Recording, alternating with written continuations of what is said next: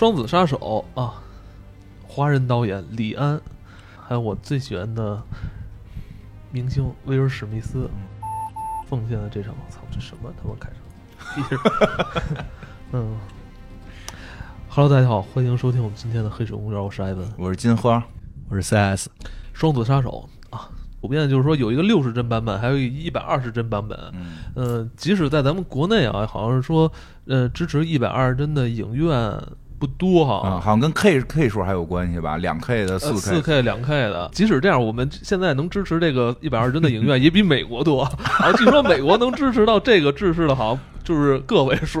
啊，我像我那个我表妹在巴黎嘛，嗯说看 IMAX 得去郊区，说 IMAX 对他们来讲跟个游乐场似的。然后去之前说都不是按号坐，先进先先先坐这种。我说你们这太胡来了。说市区那是没有 IMAX，因为 IMAX 对他们来讲还属于新品。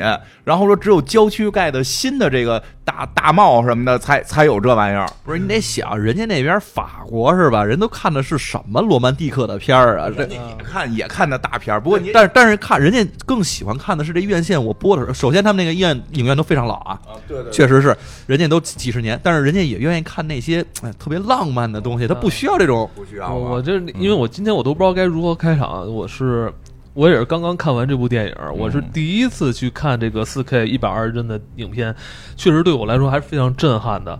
嗯，我现在不知道该去如何形容我观影之后的这种这种感觉啊，就是，但是我跟金花可能就是还有 ZS，我们可能有一共识，就是，呃，这种。这种视觉冲击力是你之前所没有，就是我我在看这个电影的时候一直在告诉自己，这是这不是真的，这都是电影，就是说虚构出来。但是这种技术带给你这个这种观感啊，就是种新感受，感觉你就置身于在这个影片故事里。之前也经常说这个话，说啊我已经融入到剧情里了。嗯我觉得那也都是扯淡，因为他只是说他还是。那种就是二十四帧这种胶片感给你的，还是一种美好的一种景象。你觉得融入是因为那对那种气氛，你想要是你想要投入到之前的那种电影气氛里边，嗯因为那是一个虚假不存在但是美好的场景，嗯你想要进入。但是当我看到《双子杀手》这个一百二十帧那个四 K 版本的时候，我感觉是我被强行拉入到了虚构的世界里，真假难辨程度啊，已经非常接近于现实了。啊当然之后可能以后还有更新的技术，什么二百四十帧、什么一千帧啊，都怎么着，十五是是十六七 K 的屏幕啊，都呃，甚至比之前。呃，看卡梅隆的那个《嗯阿凡达》给我震撼可能还要大。就是一开始其实看这个电影开场的时候，我还觉得呃有点不适应，啊就感觉是看一个就是在卖场里边就是电视机的那个演示片儿，不是对对对对对美女吃烤鸭是吧？对对对，是吧？要不然就是那小动物的那种的。哎，特别清楚，特别清楚。呃，所以我在开场看那个维尔史密斯，就是拿这个嗯狙击是嗯瞄这个火车上的这个这个人的时候，我觉得整个感觉好像是一个演示片儿，不像，不太像是之前咱们对于这种电影的这种、呃对这种模式化的这种非常不像电影啊，非常不像电影。我我跟你这块感受完全一致，而且嗯其实有过之而无不及的点是在于说，我觉得它不是像那个就是咱们看那种演示片儿啊，啊演示片儿它其实很清楚，而且电视都很好嘛。嗯但是我突然有一种感觉，感觉是看那个好几，就是可能嗯两千年左右的那种美国的电视剧，啊但是那个那个时候电视剧会有一个我不知道是调色的原因还是什么，虽然还很清楚，但是它那个色彩吧特别亮。而且它那个色彩怎么说？它不是那种特别艳丽，它是有点平，所以它感觉让你感觉特真，就是人眼的直观感受是什么样，因为它太真了。我明白。所以我看那些电视剧的时候有那种感受，就是，我觉得你的意思就是说，以前用那个 就是就早先那个 DV 拍出来那种感觉，我跟你讲啊，你这个就叫贱，你知道吗？我跟你讲，为什么啊？就是这个电视是电视发光，所以它肯定亮。对，然后对吧？电影是光源打过去反射，对吧？所以电影本身可能没那么亮，但是呢，其实为了大家为了看清楚，还是希望它尽量亮。我国呢，可能这个，但是你要知道这玩意儿太亮呢，会影响它寿命，所以我们看的很多电影实际上是被调暗的，不是说电影被调暗，是放映机可以调亮度的。和有些有些放映机是锁亮度的，但有些放映机能调亮度，所以有时候很多电影是被重新调过放映机调过亮度，我们看的时候就比原片就是要暗一块儿的。你知道我买票的时候，你这个就是看惯看惯那种不够亮的，你看这亮的，觉得哎呦怎么那么像电视啊？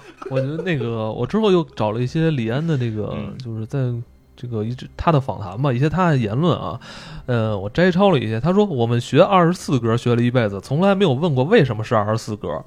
它其实就是片商给出的最便宜的能连起来看的格式，没有什么科学道理。而艺术家一直被这个低限度框在里面，创作受到种种限制。所以四年前用一百二帧拍摄《比利林恩》的中场故事时，李安就说：“我已经看到了更清晰的电影，就不能假装从来没有看过。”嗯，我后来我一看，我李安，咱们这个昂利这个导演，今年六十五岁了，哦我觉得他能在这个年纪还在做这种可以说颠覆性的这种突破，但是不一定说以后之后电影可能就是朝这个方向走，但是说他能这么做，我觉得是非常有勇气的。他已经不需要去向别人证明他是李安了，所以我觉得他能做这个事儿，确实所以其实这也就是导致了勇气的哎，导致了这个片子的口碑嗯就的两极化，就是这哎这，金花是先看的，啊金花看完之后说一定叮嘱我说一定要看一百二真的。我当时啊你们不是说那个一百人，我说一百人多少钱？我操，二百多！啊，我买的是二刚开始百六十五，上映的时候确实是二百块钱，还有我说这片子，我说顶多五十块钱我看也就行。后来吧，我后来就琢磨，我说一百二真，因为之前的那个之前有过一部中场中场嗯战志我就没看，着那我也没看着，看这片儿，其实我也是看上这一百二十帧。我那天不是在群里发吗？我说我操，这片儿一百二十帧呢，这个可以。但是我也知道那个比利连，但是因为只北全北京只有一个影院是可以，就就在那年哦一六年是只有一个影院能有，嗯所以而且当时票价确实很贵，我记得是三百多，两百多到哇三百。那还是能买张盘，对，就我觉得没必要。家里电视不行，而且就花了两万块钱买电视，而且说实话，当时我一直自己心里头有一件事儿是什么呢？就是能看六十帧的，这已经是人类对对人眼所接受的极限了。就是那个游戏的帧和那个电影帧不一样不不不是一回事儿。说因为最简单一个道理，就是电影二十四帧，你你你就能看，但是游戏二十四帧不行，因为啊因为你二十四帧是记录的这一秒钟这二十四下人是动着的，如果是动着的时候，它真的就是记录了这二十四分之一秒你的所有动作，它可能是个残像。哎，它可能是个残像，这些残像是可以连起来的，你会觉得它在动。对，二十四帧画面就是给你一种假象是他们连起来的，对，但游戏里的二十四帧可是二十四帧静态图，对对对。所以你看着一定会卡，一定会跳，它没有那个残像感，嗯。没有那个移动感。对。对，所以这个电影这个电影你看，就是头几场戏啊，就是那个始皇在那个拿着枪准备嗯狙着那个火车的时候，火车我记得有一有一个镜头啊，嗯，是那种一个转弯的那个，啊我觉得。的那种那个那个镜头完全就是想那个告诉你，我们现在是一个一百二帧的四呃对 K 画面，它没有那种就是那种动态模糊是没有的啊，没有了，就是你感受完全不一样。其实说这个片儿，好多人看完就是觉得特别的，我不好都不好界定它是不是电影儿，因为很对，所以我就如果如果说大家就是说问这个片儿值不值得一去看，如果你抱着这个去迪士尼这个游乐场的心态，我特别推荐，因为这啊这个简直这个效果是你前所未有的这种视觉体验，因为因为比利那个我们确实因为当时只有一个电影院，我又不太喜欢看这类片儿，我没看成。今儿跟你说似的，看之前我也琢磨，哎我看不看呀？听说剧情特别老套，呃然后你看，然后我旁边那个同事说，他当年他特别喜欢看这些新鲜玩意儿。他说他当年就看了比利的那个那个电影了，而且就是最高清的那版。他说他看完的感受是什么？说当那个屏幕里那个人那个比例跟现实人比例差不多大的时候，你会觉得你在那个房间里。对对，我说那我体会一下，我当游乐嗯场心态去看的。我第一个镜头就震撼了，哦第一个镜头就是那个在火车站嘛，嗯，我就感觉我在火车站里，哎对，对吧？嗯，然后还得得益于当时你那个杜比全景声给你的这种对对对，因为它那个不是一个光是一百二十帧这个事儿，它包括它的四 K，包括它的那个嗯。亮度，因为杜包括我那个杜比要换电视，我要换电视，我要我要换电视，我要换这因为那个带杜比全景声，杜比的是吧？人现在杜比不光是音乐嘛，然后感觉特别像这个也是收了钱似的。但我必须得说一下，这玩意儿不一样的黑嘛，不是杜比对那个是，它那个景深深不是那个色彩深度会不一样，但是带来的负面情绪就是，呃真的太像游乐场了你。知道吗？就是嗯我，就也是之前的有一部戏，咱们这个女主不是在那个跟跟坏人打起来了嘛，我就感觉特别特别揪心，嗯因为实在是打的太真了，就你感觉那种拳拳到肉，跟之前你看什么巨石强森 那种拳拳到肉。不是一个感觉，之前你还是觉得是站在那屏幕以外，你去嗯看热闹，对。你觉得我操打着吐血了，跟哇你还得这感觉叫好，这血喷你身上了，这你感觉我操，这个这这个厮打的时候，你感觉就是就是你想给他劝劝架，你知道就就别那么就别那样，就跟蛋打说他在冒犯你，啊，对，是在冒犯。他，是他是他在通过这种真实的这种这种画面嗯。去挑战你对这种暴力的这种能承接受底线。对，所以说这个技术未来会怎么走？说会不会有更多导演尝试？这都说不好，因为它确实有一点点打破了原有电影电影的一个嗯，概念，就是就是不叫概念，就是一个电影的一个优势，它就是假。之前你就说故事也好，还是说后期技术也好，还是说凯文龙最早倡导这个三 D 的这种嗯，这种也好，它都是说我展开了一个更美丽的世界，对你要不要加入进来？哎，对，但是李安玩的这个这个东西就是，你进不进来，我我就直接我不管 我不管，我直接就把这东西就就冒犯给你。嗯我这么说啊，就是我觉得这事儿呢，可能现在李安的这个用法啊，就大家看起来是太真实，这是一条道。嗯但是还有一种方式，我为什么刚才其实也说我那显示器那事儿，因为大大家得想，有很多的情况下，我们喜欢看那种特别真实的场景，让你觉得置身其中的嗯不是现实场景，嗯是虚拟场景。就比如说一些这种虚拟的电影，或者说给你构造未来的电影，如果能让你置身到未来的话，这种东西给你的感受就不一样了。嗯我举个例子，就是我记得上次有一次你给我了一张碟，那个蓝光的，就是那个海洋深处对海洋深处，那是我第一次看蓝光的四 K 的，就是满马流的那种，对满马流的那个嗯感受，给你看那个画面的时候，你我没觉得它的真啊，但是你跟你正常看电影的时候，那个感受是绝对不一样的。你会觉得这个整个的动态是让你觉得嗯不能到置身其中，但是你会觉得特别真实。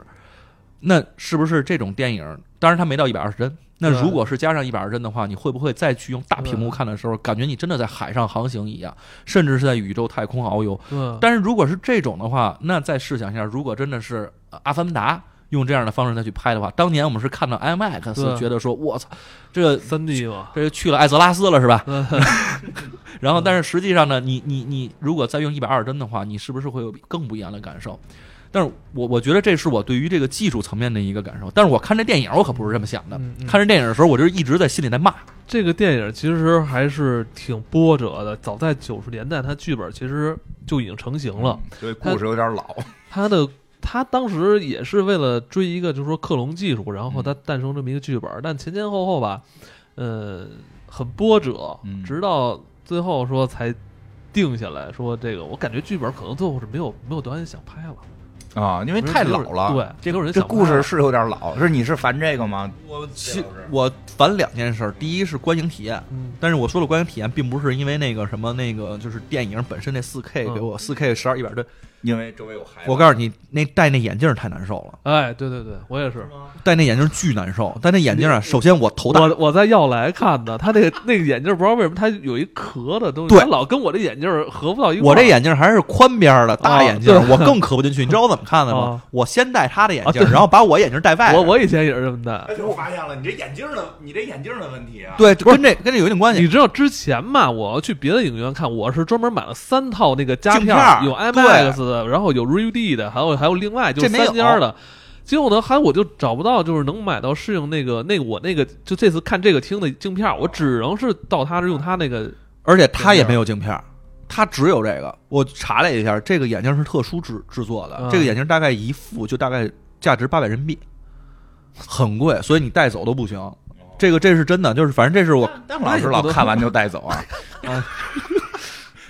要不然要不然他有钱呢，他打高尔夫呢。他 他后来是靠卖眼镜挣。对呀，嗯但是这个就是给我我，所以其实特意也想说一下，没有看的朋友，如果你们去看的话，戴隐形眼镜去。哦，这个好提醒，戴隐形眼镜，这是这是你最苦恼的事儿我。太苦恼了，而且我告诉你，这个眼镜还有一点特别难受的。我脑袋我戴帽子戴六十一的，正常中国人也就戴五十八的，我戴六十一的、六十二的才能戴下，所以我脑袋比较大，他那眼镜还特紧，哦，所以就夹得我俩耳朵特疼。然后如果你戴那眼镜的话，你耳朵不舒服的话，你戴个什么棉花签进去，真的。嗯，还有别那另一条不喜欢呃另一条不喜欢原因是因为本身电影，哦那怎么了？你觉得？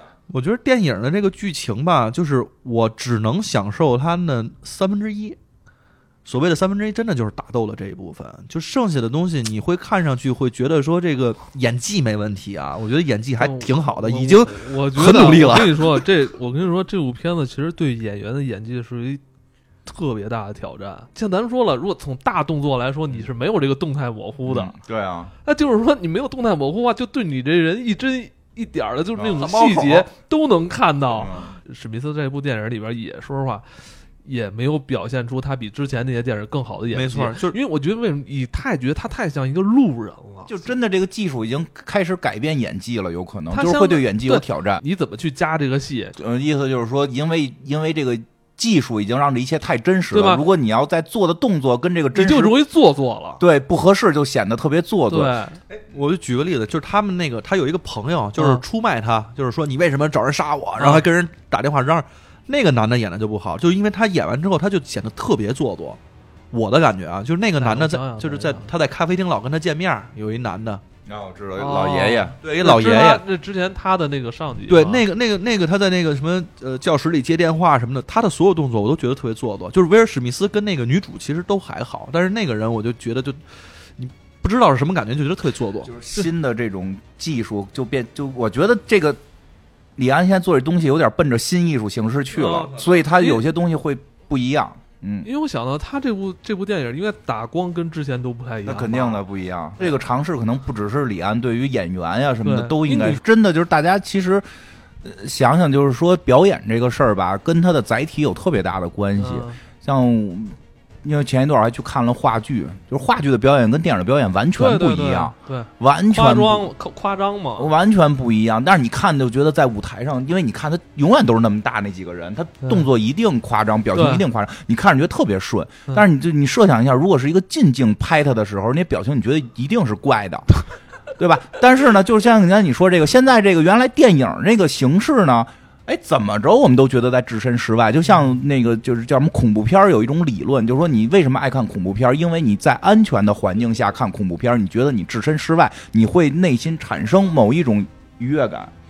啊、如果恐怖片儿来这个，对对，我哦跟你说，这东西以后会不会有恐怖片？待会儿真的也可以考虑。但是呢，就就是现在这个东西会给你强行拉近到你觉得你跟他在一块儿，对，这个时候你的表演就肯定你就就就就更就是，就像你说的，对就是很多东西一定要变。嗯，你知道，就是我咱们看，就是第一场激烈打斗戏的时候，那个始皇跟他的年轻的那克隆人对，那自己的时候那，场的时候。那场戏我就觉得我特别害怕，啊，你知道吧？我同觉得样的感受，威尔史密斯感感觉他，我怕他受到一些那种身体这真的是受受到一些那种身体上伤害，你知道吧？就你感觉你是当时处在那个街道上的一个路人，啊。你就站在街边，然后你看到一个中年男子在就是挨打，就这么说，你觉得特别可怜，然后你特别害怕，你还你还害怕那个那个人会不会直接又又打你那种感觉？呃对，没错，这就是这种感觉。我看到他第一次那个扔手雷炸的时候，我第一看啊，我操，这感受真不一样哎，。就在小庭院里边发就那个生的那个，我操，那个就是那个，那是因为他第一次大动作戏嘛，就真的就是你这种感受。原先看电影不觉得疼，他从墙上摔下来，嗯啊你之前你还觉得哇。跳得好，但你不，你但在这场戏里边，你没有觉得他是在跳，你觉得他真是被就摔下来了。我操。我那段戏记得最记记忆最最深的是他那个开摩托车，啊！那摩托车啊，其他地儿我都不说，嗯就是从那摩托车那胡同里钻的时候，我会感觉我真的坐在摩托车上，是。就有那种感觉，因为他一个他是用那个场景跟着他，然后一直在走，对。但是你的感受是说，我操，他他妈在那儿撞一下怎么办？那撞一下怎么办？他真撞一下，摩托车骑的时候还就崴了一下，全新的体验，不像以前的电影。真是不太一样他那个还有一个地儿是他拿那个摩托车，然后不是要啊！甩甩尾要打人，拿那个后轱辘扫他脸，我觉得打我脸上了。哇，特疼，但是真的就这个感受，就是我刚才说，但是我觉得这些肯我不知道是不是特技拍摄，还是说后期制作，所以就是这些如果是特技和这什么层面让你感受特别真的话，其实我觉得还好，嗯，就是它是一种新的观影体验。但是如果你只让我看风景画特美，嗯感觉我置身其中的话，我觉得就一般。我我觉得这个东西很保守嘛，你是是，你知道是，我觉得他这个后期该怎么做，我觉得都真的是啊，他这次是跟维塔工作室嗯也是合作，嗯然后那个刻画了一个年轻版的克隆自己，但是我想的是这后期是怎么做的呀？哎，狮子王那不也都是做那么做的？现在就国外的技术是到这个层面，我觉得这个不是问题。但是我我不知道你们的感受，我觉得我看那个年轻版的威尔史密斯的时候，稍微有一点嗯电脑合成，就这种感觉，稍微有一点儿，不是说是指着人鼻子骂，但是会是会觉得有一点儿。对对对，是有，这确实有，这确实，因为你知道这世界上不可能有两对，个其实原因你没法判断是由于他做的原因，还是嗯还还是你自己的感受原因。但是我是觉得李安老师非常厉害的是，他真的开创了一个新的艺术形式。所以我觉得有时候大家说这个拿电影去评论它，就是。嗯，如果你看的不是这个制式，你看的是那个低版本制式，五十块钱的那张票的，你就去当电去当电影评论吧，这个很正常。我看后期有一个采访，嗯就一算一花絮吧，就是李安最早说邀请那个史密斯过来哦说，那个说你先过来先看看我在干什么，嗯，你再决定要不要参演。其实对他的挑战还是挺大的，对，他是不是要改变他之前的这种表演风格？对，表演形式在改变。我觉得这部电影积极意义还真的是挺大的。其实我们可以去想，这个李安老师，老因为很多人对这个片子觉得不好嘛，就是，但是你想想李安老师这个岁数了。还在去追求新的，我觉得这个是让我最感。他还像孩子一样，就是说，哎，这玩意儿好玩儿。孩子刚不认识，你说他，你你而回到李安身上，我就觉得嗯特别厉害这件事儿。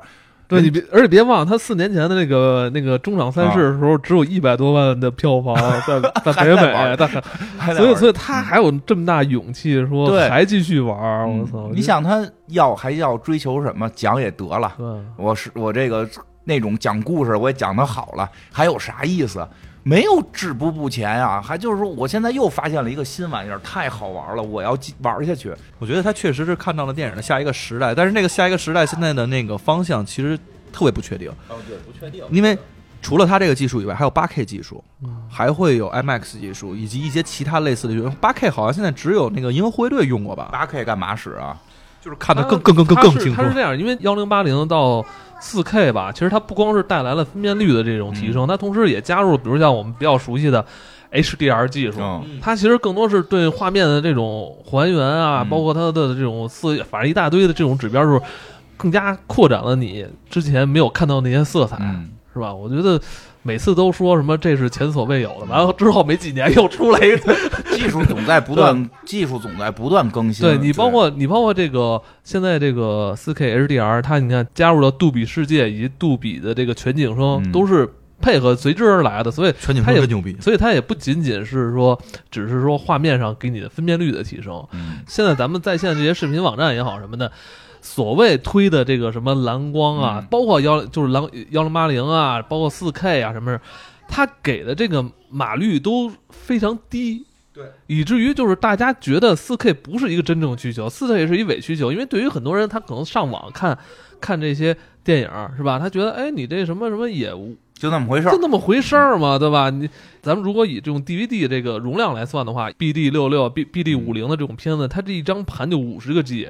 你下一个一季多的电影跟下一个五十多季的电影，你能看到是绝对不一样的。在线的视频网站真的就是还是没跟上，就是在今年吧，我我所知道是在今年啊，奈飞它推它在线流的这个嗯视频服务时候，已经把这个杜比全景声加入进来了。嗯，你自个儿家现在这个设备还不太行，跟不上。对，其实真的，刚才你说这问题，就因为弄的这是变成伪跟四 K 跟伪需求了，对就是对对而且因为因为现在大家很多时候看片儿，很多这种心态是看个故事，然后就是我希望看完我知道怎么回事儿，而不是沉浸去享受。因为如果是你去电影，一直叫视听艺术，对，我们有时候太忽略视了。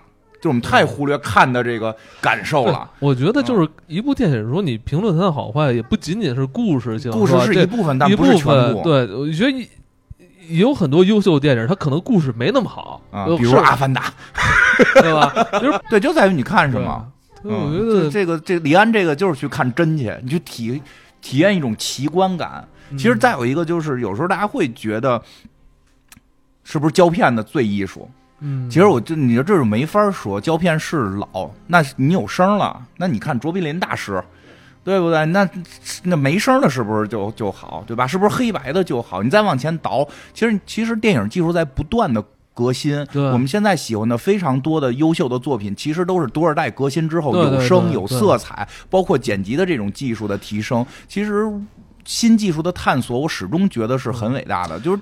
就是未来会不会是这条路不一定，但是李安老师已经在电影界已经是真的是横扫一切了，然后他还勇于创新，我觉得这个是他真正很伟大的地方。大家如果说还喜欢看他那种讲故事的方式，就看他以前的片子，我特别能理解他。我天天讲这个有啥劲呀、嗯我当然希望去讲点新的，而且。呃，就是我觉得跟咱们就是做节目这种心态也会这样，因为姚老师说啊，我们喜欢你们最开始，我现在再录一期节目只聊二十分钟，然后里边连名字都说错，你看你是喜欢你是骂，你对不对？你现在你让李安老师拍俩姑娘的俩姑娘在一块儿睡觉的戏，你照样觉得没劲，那是那个时代造就了他有这个本事了，他现在他要往前推。他自他对自身有要求，李安老师是一个对自身有要求你。刚才说那个问题，其实后来我就是嗯比利林恩的那个中场赛事，其实讲的也是这个事儿。嗯群众追求的你，嗯，其实并不是真正的你自己，所以这而是而是而是他自己内心映射出来的一个你。对，但是李安老就是我们这些内容创作者或者李安这些老这种这些艺术家，他在追求自自我。他们真正伟大是由于他们追求自我，那他现在的自我就到了奥斯卡，我也拿拿拿过了，就什么东西我电影这些东西，现在这些我都会了。但这时候有一个新的技术，能为这个行业带来可能新的一个曙光，或者说是一种新的尝试。哎，这么一个六十五算老人了吗？反正就是这么一个大哥，还勇于去尝试，还保持着他的童心，这是我觉得他最伟大的地方。知道那个，我看那个访谈，这次他这个电影的一些幕后访谈，一直性格是那种温文尔雅，对对对，试图去做这种特别强的那种突破，感觉是、啊就是内心也有如猛兽一般 这种对感对 感觉一个温柔的猛兽。对但是你看他后来就提到说，他已经六十五，他也意识到自己六十五岁了。但是他说他特别想再年轻二十岁，嗯，就真的，我我那我也看了，我就说到这儿，我一下就明白他的那个心态，就让我特别有共鸣，就是觉得时间还不够，这个世界还有那么多有意思的东西，我能去探索。他自己也不是说说，呃，年轻时候荒废的时间太多了，嗯，跟家做饭来的，就手艺可能挺好。可能到一定岁数之后都会有这类似的想法，但是他对于这种，我觉得对于这种技术的探讨，其实他们这个嗯怎么说呢？就这个岁数的导演他们都有，但是每个人探讨的方向不一样，其实也是每个人擅长的东西不太一样，所以大家其实拍出来的东西呢，有的真的就是，你比如说看他的脑洞啊，你还是看他的这个呃故事情节，还是看他的这个剧情，那他这个每个技术其实也是有不同的搭配的选择。你看，至少现在李安给到了一个解决方程式，是说。如果你拍动作戏，拍这种打戏，你用一百二十帧的绝对是无人能及其有的这么一个概念。那你也许也可以拿这样的同样方程式去套去做别的事情。他其实在做前沿探讨。对，我现在就特别在想，要是这要出一恐怖的，去看是什么感受？我我我很好奇。晚上的戏还挺多的，嗯，晚上更难拍啊，因为晚上他是不是那个对灯光要求有有可他跟他应该跟以前的电影不太一样，因为以前电影晚上戏最好拍，啊黑乎乎一片就过去了。对但是以前有一阵儿是好像说晚上拍的时候噪点会特别多，就但是我不知道这个是不同就是的黑的原因，那就是黑的原因，就是我们在荧幕上看的黑。你想一个反射黑，或者说亮的黑，就是光让它塑造黑，这是一个很很难塑造的事儿。所以就是现在人杜比技术不就是说纯黑，纯黑一直在讲这个事儿吗？所以晚上就是确实，咱们以前看 DVD 的时候，一到纯黑天儿，你会看到马赛克，就黑色马赛克，彩色的时候不会有，那就是黑色确实比较难做。所以如果他为了让黑天更更真实，它确实是相对难拍吧。嗯，我我这个也不太清楚了，这个技术问题。那那一段他在黑天里边，就是他年轻的最后一个他出来的时候，啊，就是咱咱算剧透是吧？哦，没关系不，是，哎，这那个那个我看着有点这样爆炸戏挺挺厉害的，而且那个人走的时候，我觉得都不像人走啊，我觉得人家也可能是刻意那么哦做，但是你能看出来这东西拍跑酷都挺好看的，真的是这个整个观影的感受啊。所以其实就是电影具体里边剧情，你看说谁你可能不太记得，但是这种电影就是让你记住的，你 说就是让你记住的这些打斗的场景和你其实看到的那些精彩的镜头，我觉得。够了，你看电影不追求的，如果是这个的话是够的。但我只是说我那观影感受不太好，是那眼镜脑的。那个没事儿，你说剧情确实不太，就是说不是很先进，这确实是。但是我就我突然说着想起来了，因为之前多少提过，就是看黑豹让我特别困惑，就是为什么这个两个黑人兄弟在穿着黑衣服在黑洞黑天的黑洞里边打，我实在看不见。但是这这回就是他不是也是在黑洞里边两个黑人兄弟搏斗，你这 这就行，看他痛快，这确实技术提升了。黑 人黑人兄弟就是喜欢在黑漆漆的地儿进行打斗。能这这看着就很清楚了，这个确实是。哎，你还说那场戏就是他们在那个洞里边，他跟啊他那个年轻的那个自己打斗的时候，他有一场戏，他们俩就是脸贴脸，啊，对，脸贴脸，我觉得好像是在刻意的展示对于这个维塔工作室不是在对对对自己的这个这个哥可以技技术，他妈这个 哎，真的就是。对比一下，你啊看这肉啊都贴在一起了。因为好多时候就说到这个，你看我们聊好多都是技术，说维塔的技术，然后这个一百二帧技术，然后就就会有很多人觉得啊，这跟李安没有关系了，因为李安是个艺术家，对吧？其实艺术跟科学一直是绑在一起的，对吧？因为正好我们还刚录完了。刚录完了这个是神秘平台的达芬奇，其实从达芬奇开始就是这样，真正的艺术家是跟技术、科学绑在一起的。我觉得李安做到了这个，嗯我们没有必要去把艺术狭隘的定义到跟科学应该完全没关系，而且是在科技上止步不前。其实不是这样，你就比如说像人就说嘛，如果没有廉价颜料的研发是没有梵高的。其实像那个就我们像达芬奇那会儿去，很多东西是他创作出来的，什么脚手架什么这些东西，让他去帮助他绘画。那李安这也一样，他在用他的技用用用技术去创造一个新的艺术形式。嗯，这个艺术形式可能刚刚诞生，我们还没法太接受，因为因为我觉得特别像我们今天讨论这些话题，特别像电影诞生那年大家讨论的话题。我们知道电影诞生初期有一部短片是《火车进站 》，当时就有人跑掉了，哎对，据说当时那个现场一些巴黎的那个观众，我觉得有点接受不了，就吓跑了啊，。然后就开始说这这也叫艺术吗？这什么？啊就这火车要看着要撞我们，冒犯了我们。所以我嗯，所以其实我觉得这个特别逗，就是哎，今天我们又讨论了一同样的问题一百一百来年前大家讨论的同样问题。哎呦，这东西这么真，对吧？对吧？这看着这个难受啊，这怎么这？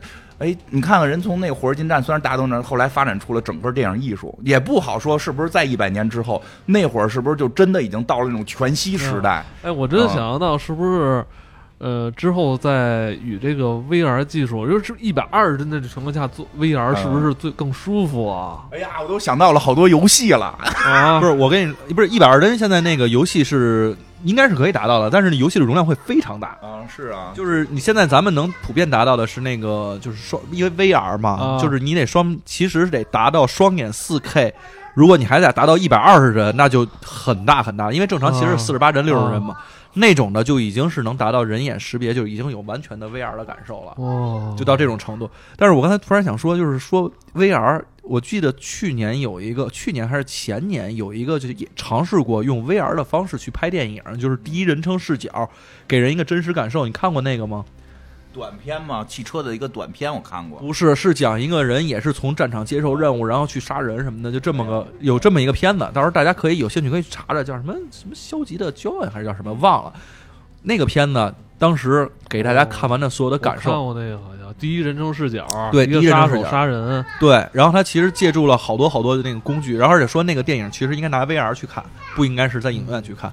但是即便在影院去看啊，很多人都看吐了。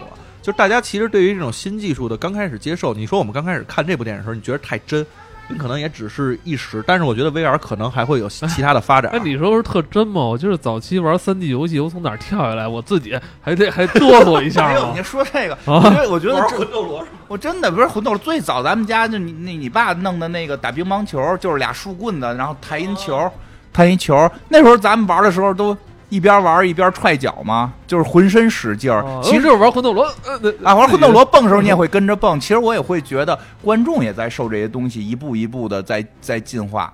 你说真的，你找个一百年前人，现在让他玩咱们这游戏，玩玩这种什么魔兽世界这种三 D 游戏，都甭说玩 VR 了，我一定吐，一定吐。我们的抗吐能力，观众的抗吐能力也在提升。不是有时候也在退化，怎么退换？哪个？因为我从今年开始玩三 D 游戏，我就有点晕三 D 了。以前以前没，以前没嗯晕，还年轻因。为好长时间不玩这种啊三 D 玩就不不过真是就是你好长时间没玩这东西，可能需要适应，所以未来可能未来的电影院门口有一个试吐区。嗯我操，反正我觉得这场戏就是这电影，反正最后那场戏。也是那种有几个镜头感觉是在炫技一样啊，包括就是在这种一百二十帧情况下还做慢镜啊，然后直接就是飞到你眼前，就是那个打机枪突突那场。对，你看之前嘛，我的天哪，这种也看过哈，但没有说这么清楚的。然后你还是会觉得就是置身事外，然后完全是欣赏这个这个故事画面带给你的这种感觉。但这部电影完全就是你。无法置置身事外，你完全就是走进你了。我操，这个反正那个大机枪最后就是最后有一场戏，机枪突突的慢镜，对吧？就是那场戏，我觉得真是全片这个技术展示到头的这么一个状态。一挺加特林，你其实能看到，甚至能看到每一颗子弹打出来的那种火花是什么样子的，然后打到那个房间里面，它所有东西打的火花四溅又是什么样子的。嗯，对，反正所以说，作为这部作品。它是不是电影？我觉得都有待商议。它未来会不会形成一种新的艺术形式，也说不好。也没准后来这个东西就没落了，因为大家实在接受不了这种状态。也没准就像当年那个什么 火火车进站似的，成为了一种新的艺术形式。未来会发展出全息都说不一定。我觉得这片子可能演示就是有点像卖场演示片的意义更大一些。对对，其实大家很展示一下这种。那我我就是。如果有这个做电视在做这种电视销售的工作的朋友的话，以后你在那个等他出了碟之后，你在那个电视上 直接播这就行。因为真的就是大家好多人会觉得这个片儿看着别扭的点，由于太真了。为什么刚才 C 老师说的感觉反而像上世纪的一些美国电影连续剧啊？就就是因为太真了之后，人会去寻找。这是什么？就是人类，人类很奇妙，人类总会把一些东西归归到我看过的东西里。因为美国的那会儿其实主要是不是电视连续剧，是纪录片儿，是纪录片儿。美国那种电视纪录片儿有好多这种东西，它显得很真实，但它的真实并不是通过视觉效果真实，而是真的是就是采访等等。当你第一次看到这个这个李安这双子杀手这个作品，由于太真了，你觉得是一个真的东西，你的感受会去联想到，哎，以前看过最真的东西是什么？实际上并不是由于视觉带来的真，而是由于它的讲述方式带来的真的那个美国的纪录片是这么去去找到的这个感觉，所以可能观众也需要再培养。但是就是说回来，就是李安是这回真的令我很佩服。我是我一直觉得这东西应该是年轻人在去做这个尝试，没想到是一个六十多岁，按道理这个岁数该退休的这么一个大哥在做这个尝试，而更多的，而且引发了更多的年轻人在。嗯，就是不是，就就一种讨论吧，就这个还挺奇妙的。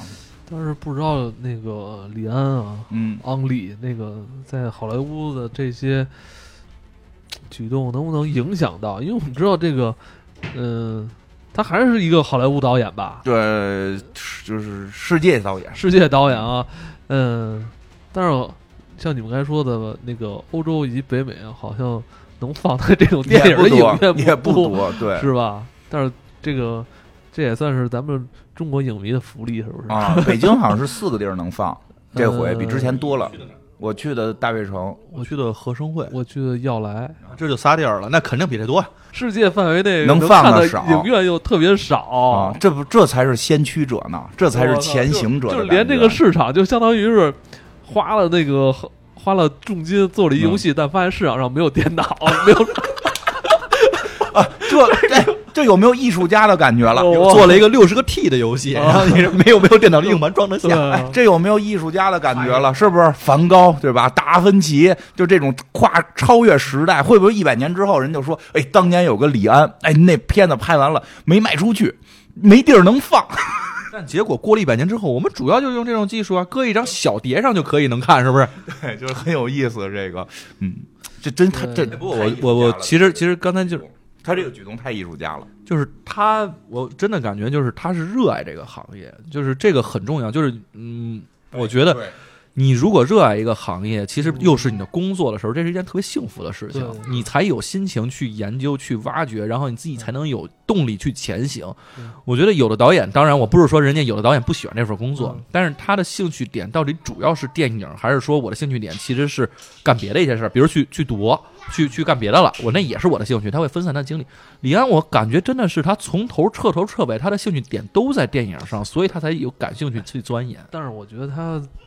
就做这个事儿，咱当然说就是创新啊，咱们那就是影迷观众嘛，当然都喜欢哦创新嘛。但是我觉得也不一定，他这事儿挺不喜欢，不是他这个其实嗯挺得罪人的。为什么呀？解读电影的这个评论人，北美的北美的啊，他之前是解读那种挺二十四帧的这种电影的时候，那现在你用这个一百二十帧拍电影的话，那我们怎么去去批评你的这个一百二十帧？啊，这个是真得罪，就是这人，那你说咱从事一个行业，肯定嗯第一步想挣钱，实话实说，嗯想挣钱。我最后靠这，我能够靠我喜爱的事物活下来是第一步。嗯我靠我喜爱事业活下来，第二步是什么呢？能得奖，能够在专业领域认可。人嗯人家人家也李安同志做到了吧？再往下干什么呀？我能传播我的思想。人家那么多作品，那么好的作品，那跟船上一大老虎，这啊这个这思想也传到了。设计也那么好的这种对吧哎，对，都交给你了，对吧？那你再往下是什么？你这这个行业往哪儿去？新的东西在哪儿？我我的兴趣是什么？他已经开始做了一个先驱者了。但是就像你说的，可能一些北美的影评人他们评惯了二十四啊，就是说我按原有的去评论，我始终觉得这个事儿你按电影评论，这个电这个这个作品可能真的不够好，但是它可能是种新的艺术形式。如果你跳到这个层面去看，你会发现他李安已经可能把电电影玩到头了，他现在在电影之上要创造一种新的艺术形式了，那这就不一样了。所以就是正常的咱们那原来那种评分体系啊，我觉得可能也得换换了。原来都是什么剧情，然后演技什么什么，你现在得加一个技术指标。对对这个东西，其实对于电影行业真的是很有帮助的。就像咱刚才说，你这所有的东西，它可能就是一个化学方程式，这些东西搁在一起嗯，给你的感受才是观影感受。嗯但是你说我这里边其实如果没有这样的技术，我现在还是这个二十四帧的，我去拍一个武打戏，你看这东西就是太平常了。最关键的是，不是说他去开发了这个技术，嗯这这技术存在了，你们没人动。他选择了，他选择我对我选择动这个技术，我来走这一步。但是我想到，是不是整整个这个器材啊，什么供应链，可能都、嗯都会有有所那种。嗯，肯定的吧？嗯这种知识还挺复杂的，据说后边的这个技术原因。好像是说是给他，我不知道是不是免费啊，但是可能可能肯定有一些提供了肯定得这种玩意儿 sponsor。我觉得这种玩意儿肯定免费，因为在早期宣传，他最后要做院线，就是作为这个这个技术的开发公司，他要做院线，他一定希望有大导演先拍出一些作品来，要不然的话没作品，我光卖这东西有什么用？这不这就跟那会儿卖电脑似的吗？那会儿我们。更新电脑不是主要是靠游戏的那个要求啊配置更高吗？对对对这是一个相辅相成的事儿嘛。影院也得更新，IMAX 包括那个三 D 的普通的不行了。反正我觉得在法国是没戏了，他们 IMAX 还没在城里盖。接受这种新的东西还确实慢。呃，跟说是跟电影没关系了，就咱们不是有一个听众是芬兰的朋友吧，嗯也特别逗。他说他们那边人就看文艺片儿，就就是看文艺片儿，他们不是说不喜欢动作片儿，是不知道有动作片儿。然后他是这个咱们咱们大陆过去的嘛，而且就爱听咱们节目，特别喜欢看那些漫威，啊就是带他小叔子去看过一回，那小叔子出来都激动的不行了，看那是加勒比海盗，出来都激动不行，我操，这辈子没看过这么刺激的。就是那《加勒比海盗》可能跟那些文艺片儿，从某种角度讲，也不是属于同一类型的作品了。这我之前老说的，达芬奇画的画儿和 F. 藤子不二雄画的画不是同一种艺术形式。嗯油画跟漫漫画，但是他们都是伟大的艺术家。其实这样，《加勒比海盗》人就是看着视觉刺激，说人看完之后特兴奋，说这辈子没见过。然后从那之后，他就被成了一个动作片迷，哦，因为《加勒比海盗》成为一个动作片迷，就是看这种特效片儿已经有这个动作，他就觉得这种是最好的啊，对，因为从来没，因为之前都会觉得看他干嘛呀？电影不就应该是文艺的吗？啊你拿它当，就是嗯你要进电影院是想去洗涤心灵，对吧？那可能就是别别看这种东西。你要是说工作挺累的，想去释放一下，你看看这种挺挺爽。其实，唉，嗯，确实，我觉得这个从这方面来说，咱们那个中国影迷还真是挺幸运的哈啊，咱们这设备更新真对，快。而且咱们国内一向是非常拥抱这些新的技术哈。对对对对我们也得，看到这是咱们开放一面带给我们的这种福利哈。对嗯整体我们对于这个的接受程度是比国外其实高的，对，国外会更低。我还别说，我去那场，我没想到啊，我去那场是满场。我我那也是满的，我刚开始看的时候，我买票的时候，我是头一天买的，你是晚上看，晚上晚上九点多吧。哦，但是我晚上九点多买票的，而且就基本上全都一对儿一对儿进来的，人家可能约会，然后人家找了一个最贵的电影票过来，我不，反正我是去那儿看，那真不是为了约会，约会看电影就买最便宜的，十九块九，主要是为俩人坐一块儿，二百六十五一张票，约个会光看电影两个多小时，花五百块钱，这互相不看，我就 不是，但是我真的就是很少有情况，我真的看好多五十块钱左右的那个咱们那种正常场次，我去看好多电影，全都是我一个人坐在那个电影院里，或者零零散散坐几个。但这回我觉得，其实大家对于这种新鲜事物的这种尝试，你刚才说，其实中国人挺，咱们咱们自己很幸运，对，但我觉得大家其实也挺拥抱这件事情的，就有很多人乐意去尝试这种。那那您去看的时候，其实大家也都知道我奔着什么去看的，因为所有人都进去之后都是。我我的感觉，我出来的时候，其实听见几个人在说说，哎呦，看的我都直晕的哈。但是这个晕的哈，我觉得应该是带引号了。所谓这晕的哈，其实是那种感受，就是太炫了，太酷了，给我都看都晕了。就是可能真的是要吐，因为它确实这可能需要我们适应一段。确实，反正这这这部电影，很神奇吧？其实你要讲的话，可能没看过人听我们讲，就是也听不出什么去看看吧，去看啊。看。对，就呃，因为剧情实在没什么讲。但是说实话，我觉得看六十帧的可能也能有不一样的感受，因为是吗？因为我听他们说，就是有很多人说啊，就是在网上，包括我其实来之前我也看了，有一些人说，就是他们主要讨论的都是六十帧的。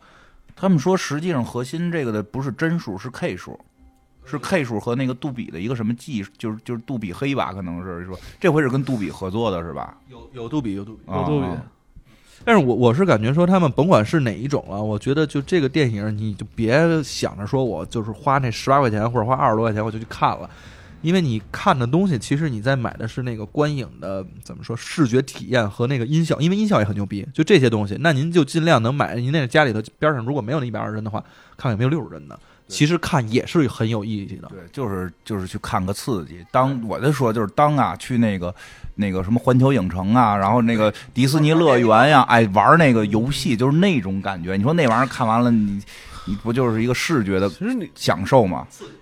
其实你看啊，其实它跟《阿凡达》几年前《阿凡达》就是又不太一样。嗯，《阿凡达》虽然也是这种三 D 是吧，啊然后视觉上这种很多突破，对吧？但是他可能更容易被安利，说你看我们这个，你这个大大蓝人儿是吧？你是吧？三 D 的是吧？你可能你没看过，是有这种视觉的吸引力。嗯，但是你在跟人说，你看那么史史密斯，你看我这次我还特意后来又我是看完电影又看了预告片儿，感觉这好像是一个二十年前的一个电影，就是你不容易安利别人，你看不太容易安利我这看这怎么跟个电视剧似的，像那就确实像，就体现不出来那么强的视觉冲击力。对对，我看之前都是觉得要白花钱的所以，所以那天你跟我说完之后，后来我说犹豫，说本来我嗯本来我说说不看，但结果我因为白我能白天看看白天有一特价票 就去了。它确实很难安利，就是说现在好像应该降到一百多块钱吧。嗯，但是如果说你没有说说特别想看这个念头的话而，且约会我都不推荐看这个。就我要是那什么，我要是这个就是电影电影商的话，嗯就是拍这电影呢，我就发行公司，我就直接找一堆这这电视或者卖显示器的，然后在他们那儿播我这片儿的这个叫什么预告片儿。就其他地儿你播不出来，你也别在网上宣传，都没有用，因为它只有那个东西才能让你有这种感受。确实确实是对，嗯，总之吧，反正这这部电影儿，呃，还有个最后再说两句，那个这这个电影儿吧，说据说那个海外的票房就不乐观就，就是肯定不会乐观的，因为都没电影院。就 就是说，如果李安的这部电影如果在那个中国票房不取得十亿以上的话，就肯定赔。那估计是赔吧，赔肯定估计赔赔，现在两亿多，不可能不可能上去这个。上不去了。嗯，就是我们这这实话实说，因为能达到你享受这个片子的影院量在那儿呢。一周两亿就基本就是死了。那、这个不可能，肯我觉得肯定会赔。嗯、但是发行公司或者说制作公司是不是都知道会赔？我觉得他们知道会赔。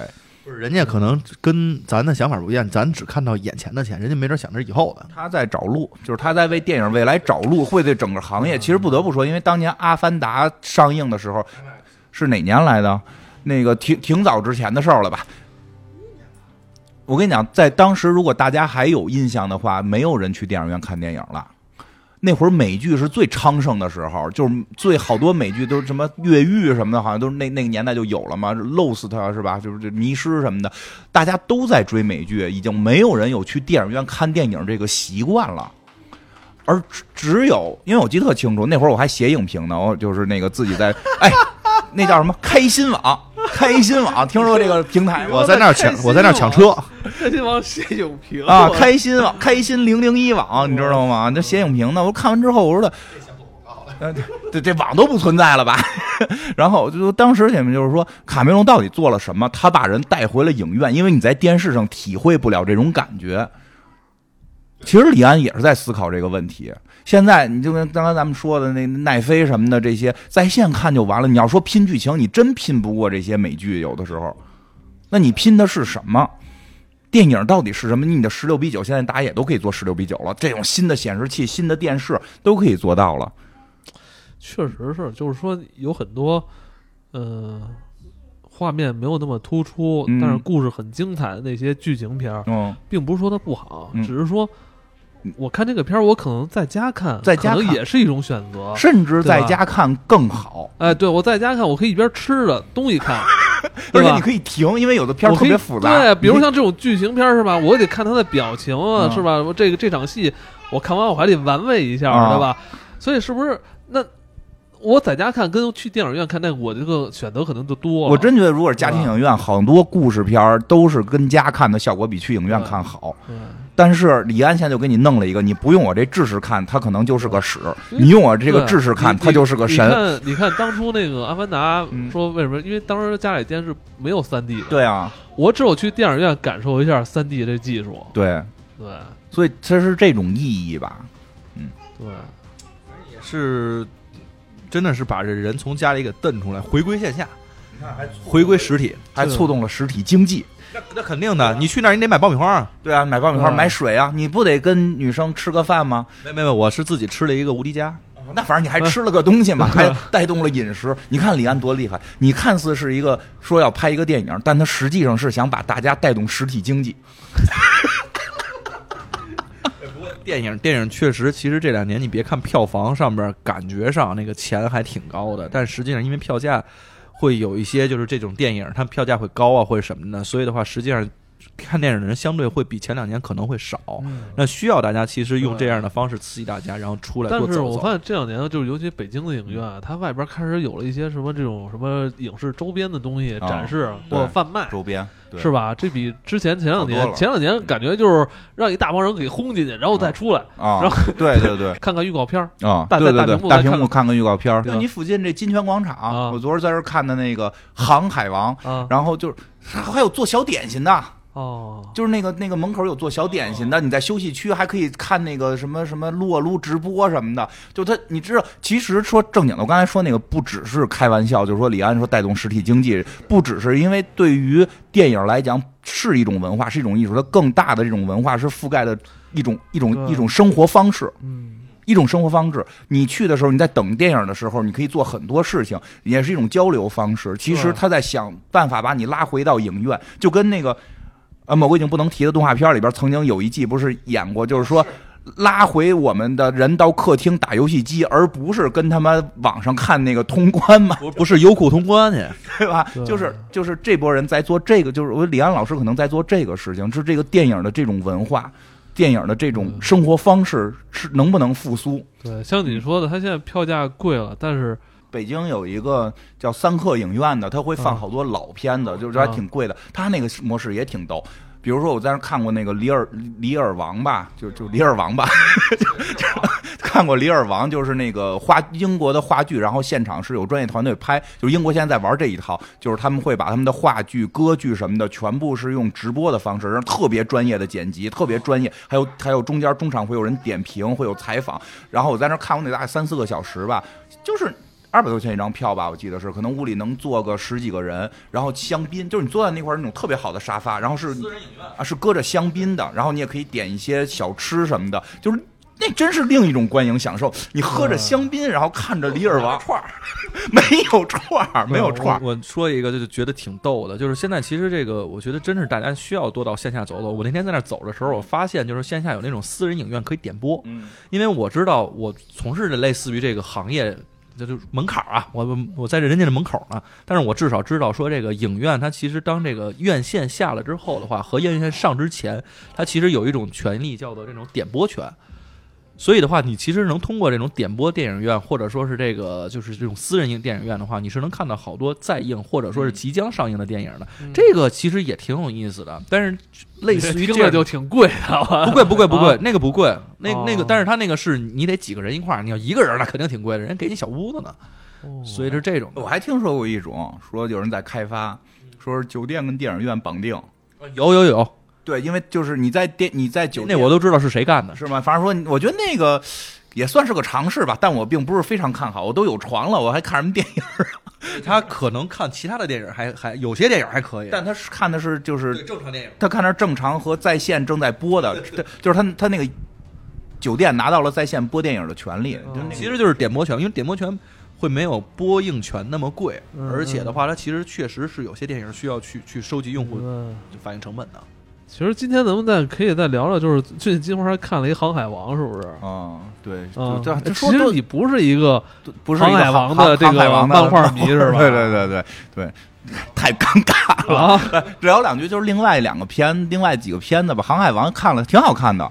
然后那个，但是有些地儿那之前你没看过漫画，因为我也没看过漫画，我没看过漫画，但我在小的时候有栾小平主持的《游戏东西》，你们还有记得有这个有有这个节？栾小平，哎，我后来我后来找到了栾小平的栾平栾小平，我后来找到他的微博了呢，我还持续关注着栾小平呢。啊啊，就是那会儿他们好像是做过一些相关二次元的节目，但我已经不记得我看的是不是他主持的了。就是那会儿会把一个二十分钟的日本动漫剪成五分钟，哦，你你就是因为没法引进嘛，他会五分钟讲一集，然后会有一个配音给你讲这集发生了什么。啊有，他这一直都有啊，我那会儿海那个《航海王是》是在那会儿看的，但是这回看就是很多人就已经不认识了。跟我一块儿去看的朋友是是一个航海王粉丝，粉丝，而且包括自己也 cos，因为他之前就跟我说，他特别讨厌那个在就是类似于这种什么会会场这种 cos 的时候看到航海王的 cos，因为太尴尬了是吧？因为他他穿的少，说他都露着腹肌，你又没有，就你路飞不是顶个帽子，你就是路飞，你知道吗？你得有那腹肌啊、就就这意思吧。因 为他没说手不能变长的事儿吗？因为我我对那个我后来不是我们。包括咱们不是去东京旅游的时候啊也看那个了吗？啊就是那个东京塔的现场嗯真人版，我我特别爱看那个，但是那个每回都看不懂，我光看那几个小姑娘特别美，嗯，然后所以就这回我就跟我那朋友说，你带我去，那个我掏钱，但是你给我讲讲怎么回事儿，然后去看了，但是后头特别诡异嘛，就是就是好多航海家呀在举行一个体育比赛。啊，对，那些都是航海家呀，路飞是航海家嘛，航海家路飞，航海家什么小丑对吧？航海家谁谁谁对吧？航海家们在举行一个比赛，然后比着比着呢，就是越比越激烈，但是突然来了一群警察，对，就是海上一群警察，穿着衣服，后边写着正义的那些警察。警察来之后就说我们要把航海家都逮起来，我就特别匪夷。当然了，最后后来有一个那个串联，就是正义联盟来了一个火风暴，啊，不是，他讲的是一个电影吗？不是你你翻翻译的一些问题，就是跟我们原先看的翻译不一样，其实造成了一些尴尬。但是也理解为什么会这么调整，但是我觉得挺有歧义的吧？这个算是我觉得，就当然了，我的朋友说能引进，他们已经足够满意了，因为最后在结尾的时候又看到了路飞的这个哥哥，就是你说啊会着火那个，因为每回我们去那个东京看的时候，那位大哥就是都会出现，对对对吧？都会出现，因为说他应该是在故事里已经去世了，但大家都啊特别喜欢他，对就是最后他也出现了，说还包括一些在漫画里已经长期不出现的一些人物都出现了，所以他们粉丝还是挺开心、挺激动的。嗯然后说，但是确实他们也觉得对于新粉有点太难懂了，这个改动我现在有点后悔，你知道吗？嗯就当初啊，就是人家说有火影嗯跟那个海贼王，啊，你选的谁？我说我没有时间，我就挑一个吧。哦火影，我看火影忍者吧。嗯结果到时候现在火影忍者不是草草收尾吗？烂尾了。我说我说人家当初就是跟我看海贼王那批人，现在人还在特别快乐追着。我说我当时好像是《海贼王已经出了快一百集了吧，啊然后《火影》才出了多少集啊？反正当时我也是，啊，我正好上大学呢，人家问我说：“你看哪个？”我说：“看哪个？看《火影》啊，也是看了《火影》。我也是选的火影。不是，就那个时候，我就第一眼看《火影》的时候，我觉得我这是我是通过画质来辨辨别这两个。对对对，就是首先先这我看那个《海贼王》那个画的那个人物比例吧，我就四比三的。然后我就看那个火影的那个呢，我也不喜欢。然后，但是我觉得火影这个比那个稍微强一点，对所以我就选了火影，然后就一直看。但是其实火影现在还有，有就是新的，新但的有点就是新的了。不是他主人公都换了，主人公都换了。但是就是说，刚才说到了，其实翻译会也能理解为什么这么调整。说有时候会怕说的，因为动画片儿，咱们会觉得很多小孩儿去看嘛，会被小孩儿看完之后学坏嗯啊，是是是有这个考虑的。我觉得。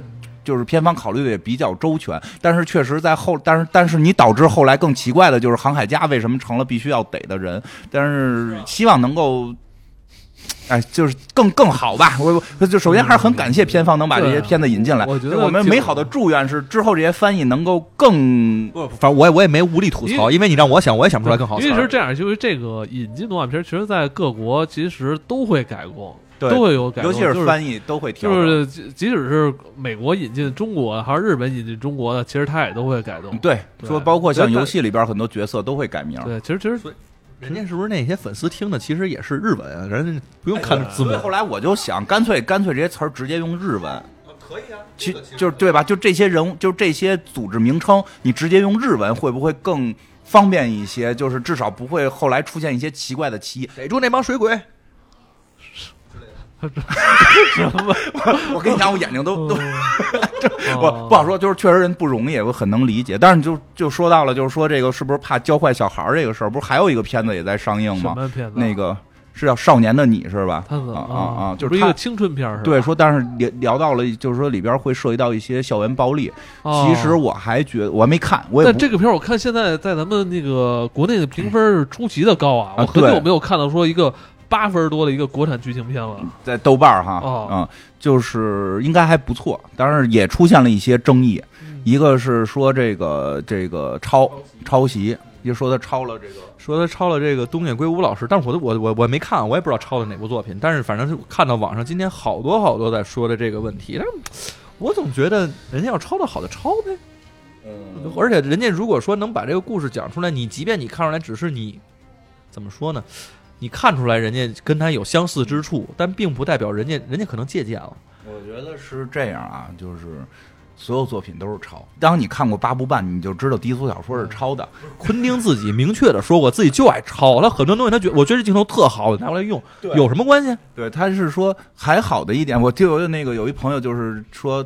好的，就是他很佩服编剧，说因为他并没有从头到尾抄，他是融梗，就是说我把几个核心梗梗给融到一起啊。这个他说他觉得融梗能力他确实做的非常棒，而且如果没看过原著，你根本看不出来有这些问题。所以说这个片子他觉得还是挺不错的。但是他说确实，但是有因为他那个人那个朋友可能比较喜欢这个龟龟武老师，所以说看的时候有时候会有些跳戏。有一跳，但是我觉得再跳也不会有这个警察逮航海家这个跳。然后后来正义联盟又来了，但但就是说，我觉得特别好的是，我不会去，就首先我不会去看，因为我那个不永远不想再回忆起那个时候的事儿，就我可算逃离了，我不想去看。但是我觉得特别好的是，他把校园暴力的事儿提出来了，这个事儿是让我至今我思考也没有答案的。我我觉得确实，这个确实是，所以让我心里很别扭。说对我，所以就是我们也没有结论，我们也不想讨论。我只是说呼吁，我觉得这个片子能够上映，让更多的人注意到这个问题是个好事儿。它可能不简简单是校园暴力，而是未成年人犯罪的很多的问题，非常之复杂。我希望能有更多的。法律专家，或者说像我特别喜欢的李玫瑾老师这种，我特别崇拜他，就是就是能够一去聊聊，或者说我们未来该怎么走，这是值得我们思考的一件事儿。所以对于这个电影的上映，我还觉得挺好的。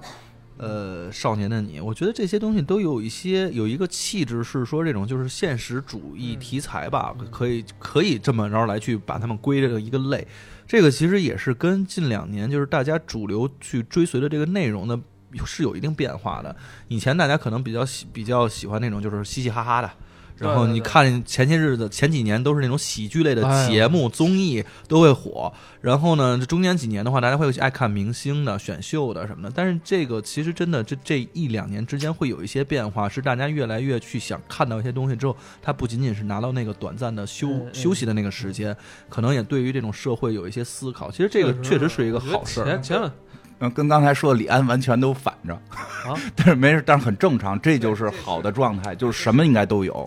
我觉得这前两年他妈喜剧实在太多，别说是国内院线了，就是国内很多网剧，嗯，好多都是喜剧。嗯。比如我想说点什么奇幻的，嗯。或者说说点什么有关科幻的，你不能主打说这是一个科幻剧，嗯那不行，必须得是喜剧嗯，加科幻。对，所以现在这是好就是事儿嘛。就造成一个就是你会很尬，明明这个剧吧，你就好好说你那个什么那种什么冒险的事儿，啊对或者说就事儿完了，干嘛非要加那些很尬的那种笑梗在里边？问题就不是那么可笑，有那么多可笑的事儿吗？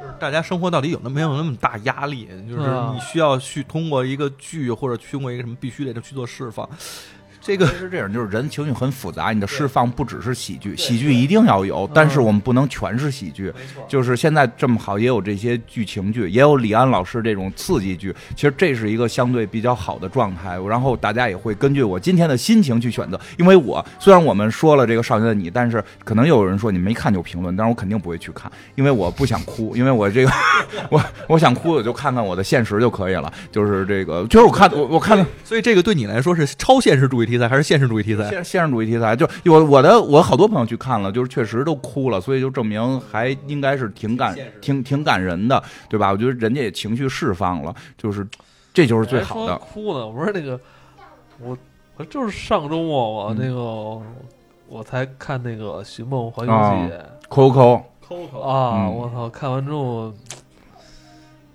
我操，忧伤了，挺挺挺，嗯就是你会特别奇怪，它明明是一个动画片儿，完了后前从头到尾还挺让你开心，但是嗯你还是又会很难过的，想掉眼泪这种感觉，这个就是就这是玩的高级了。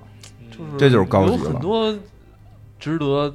电影里面有很多值得让你去反复去想，到底嗯是应该追求梦想，还是说，还是这种亲情啊，嗯还是说，哎，又联想到哦，其实死亡并不可怕，然后还有这种轮，好类似于轮回这种东西，我们终归还会再拥抱在一起，就是很高级的，喜剧片儿，算也不能说喜剧对人不会打喜剧，不会打这个喜剧这个牌。对，就是这种很高级，就是你说这种情绪，真的，我第一次有是《大话西游》，看着哈哈乐，看完之后我就哭，就嗯，就第一回看，就是是。录像带的年代，是是。就是这种感，这就是高级的喜剧了。嗯，那个为什么？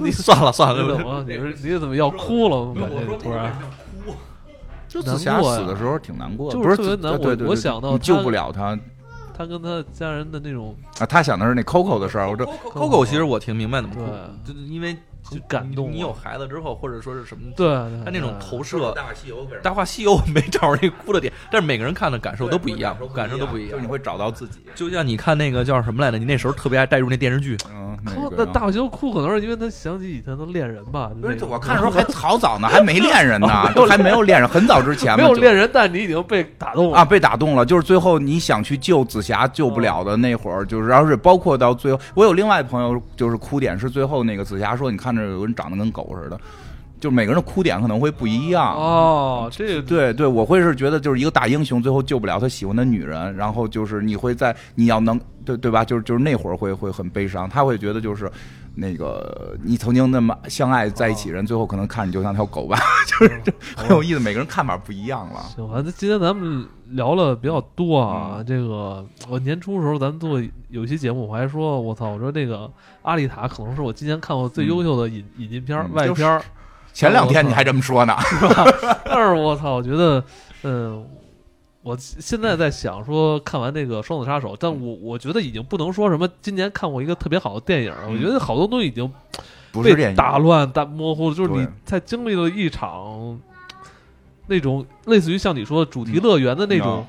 那种游戏一样那种感觉，就是你经历了一个玩法，你经历了一个这种这种导演给你释放这么一个媒介的这种玩法，然后给你不一样体验。这个《双子杀手》跟《阿丽塔》确实，以及今年看火的其他电影都是不一样的表现，包括嗯、那个威尔史密斯在他前两年演完《黑豹》之后，我觉得还依然非常出色。对 对对，对，小文铁人要给你纠正，对对，我刚才说那个潘多拉说成了那个艾泽拉斯，就会有人纠正的。没事没事，对，都都是他演的。都都都是都都